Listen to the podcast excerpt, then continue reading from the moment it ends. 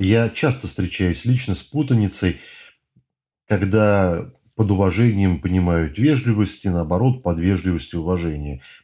Когда говорят, что кто-то относится к человеку с уважением, а на самом деле он просто вежливый человек, говорит «здравствуйте», «до свидания», «прощайте», обращается на «вы» и так далее. Вежливость и уважение – это сопоставимые, но значительно отличающиеся друг от друга вещи. Это разница такая же, как примерно между обучением и освоением, между знанием и навыками.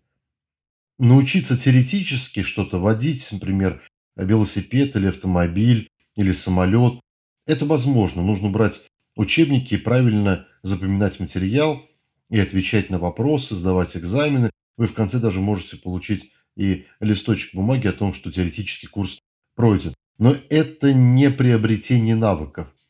Как бы вы ни старались теоретически выучить, какие педали нажимать, до тех пор, пока ваши собственные ноги не начнут нажимать эти педали, можно сказать, что навык вы не приобрели.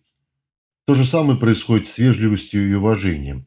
А вежливости учатся по определенным правилам, то есть по сводам этических, э, сводам записанных где-то или высказанных правил. Э, нужно здороваться, нужно прощаться, не суй руки в карманы, э, говори медленно и так далее. Это правила, которым постоянно учатся. Но это не есть приобретение навыка уважения. Я могу на самом деле говорить с человеком вежливо, но не уважать его при этом.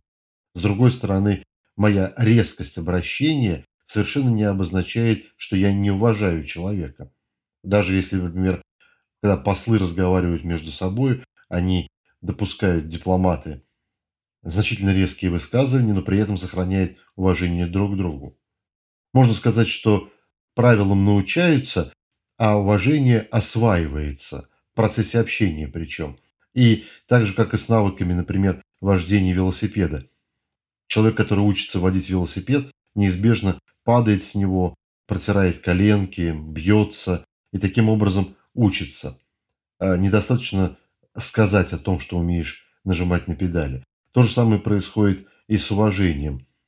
Оно тренируется в процессе общения с людьми. И только через какие-то потери денег, имени, возможностей человек приобретает навык уважать другого человека. И говорят, будем взаимно вежливы. Действительно, достаточно выучить правила одной и другой стороне и быть взаимно вежливы, но при этом не быть взаимно уважаемыми.